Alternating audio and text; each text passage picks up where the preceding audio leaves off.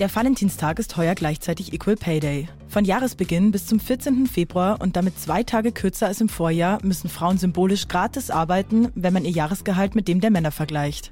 Das sind 45 Kalendertage, an denen Frauen rechnerisch unbezahlt arbeiten. Durchschnittlich beträgt der Gender Pay Gap in Österreich 12,4 Prozent gegenüber 13 Prozent im Vorjahr. In Österreich besteht im europäischen Vergleich ein hohes geschlechtsspezifisches Lohngefälle zwischen Frauen und Männern.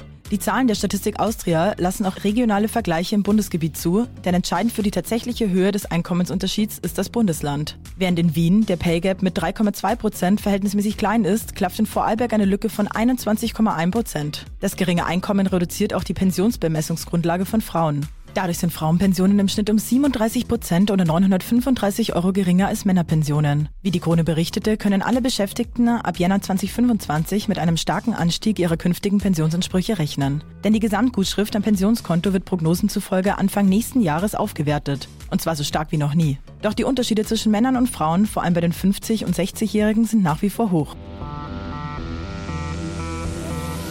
Heute spreche ich mit Krone Wirtschaftsredakteur Vergil Siegel über die Gründe des vorherrschenden Gender Pay Gaps in Österreich, wie sich dieser auch in den Pensionsansprüchen von Frauen zeigt und welche Maßnahmen es braucht, um den Gender Pay Gap zu reduzieren. Sie hören Story Scanner, das Thema der Woche von Krone Plus. Mein Name ist Sandra Beck. Schön, dass Sie zuhören.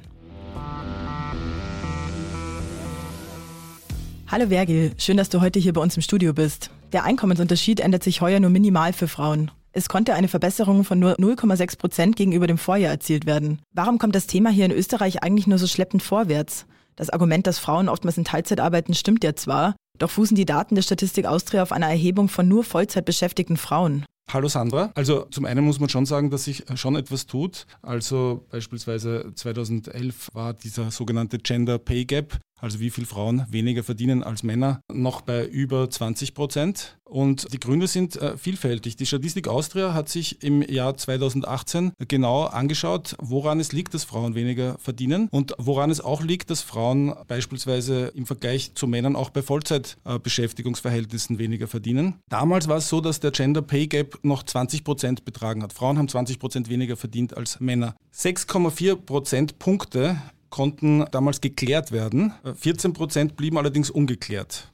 Die Statistik Austria hat äh, analysiert, dass der wichtigste Faktor für den Gender Pay Gap die Branche ist, in der Frauen oder in der Männer tätig sind. Das heißt, Frauen sind tatsächlich öfter in schlechter bezahlten Branchen tätig. Und zwar macht dieser Bereich 2,9 Prozentpunkte aus am Gesamtunterschied. Dann gibt es auch noch das Ausmaß der Beschäftigung, weil durchaus Teilzeitbeschäftigte auch pro Stunde weniger verdienen als Vollzeitbeschäftigte. Und ein interessanter Aspekt ist noch die Zugehörigkeit zum Unternehmen. Frauen arbeiten im Durchschnitt rund sieben Jahre beim selben Unternehmen, Männer rund neun Jahre. Und je länger man in einem Unternehmen arbeitet, in umso höhere Einkommensklassen gerät man.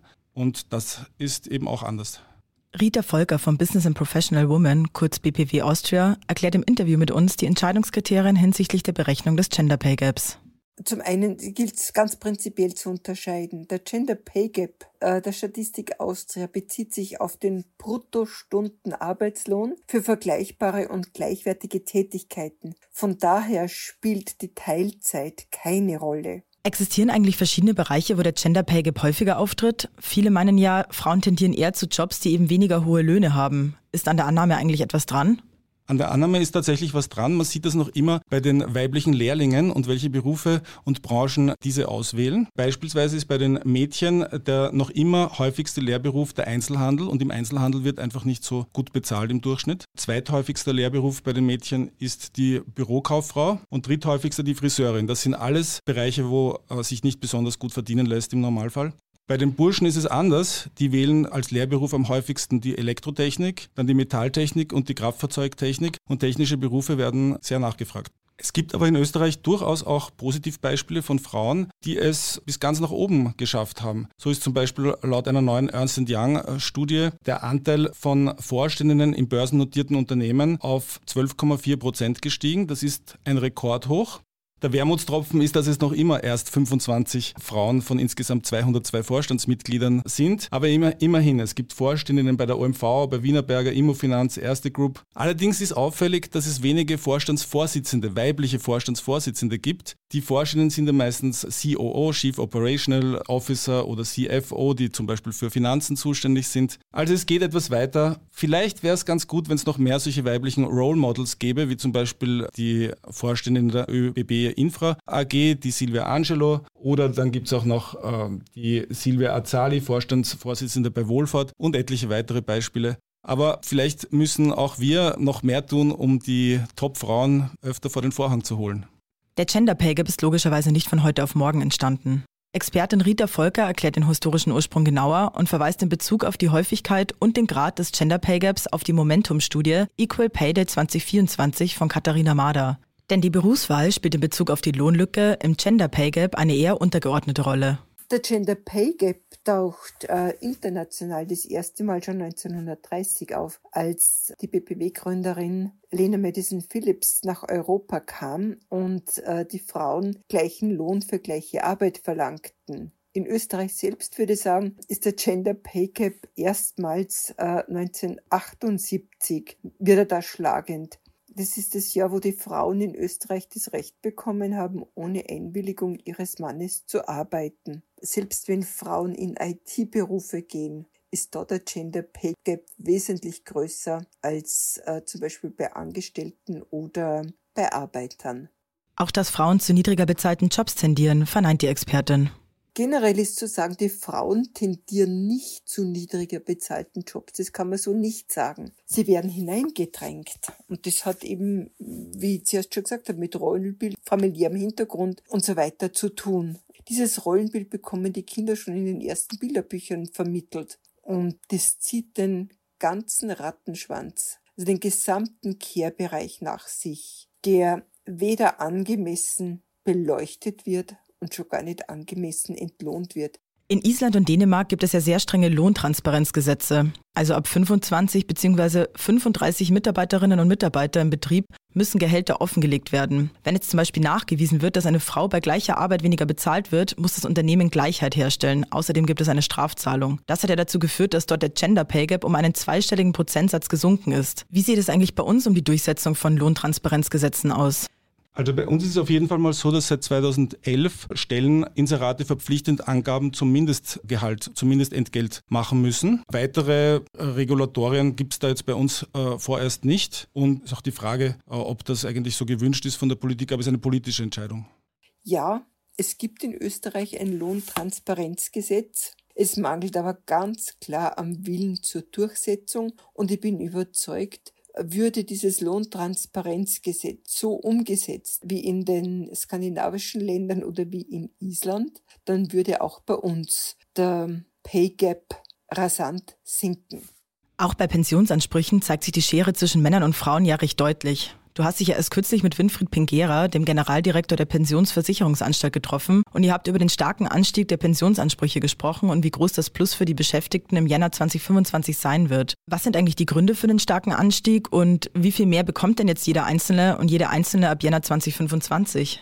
Tatsächlich steigen die Beträge, die alle Beschäftigten auf ihrem Pensionskonto bis jetzt gesammelt haben, äh, deutlich an. Die Beträge, die wir am Pensionskonto derzeit äh, stehen haben, entsprechen praktisch der späteren Pension, der Bruttojahrespension, die wir bekämen, würden wir jetzt nicht noch zusätzlich weiterhin arbeiten.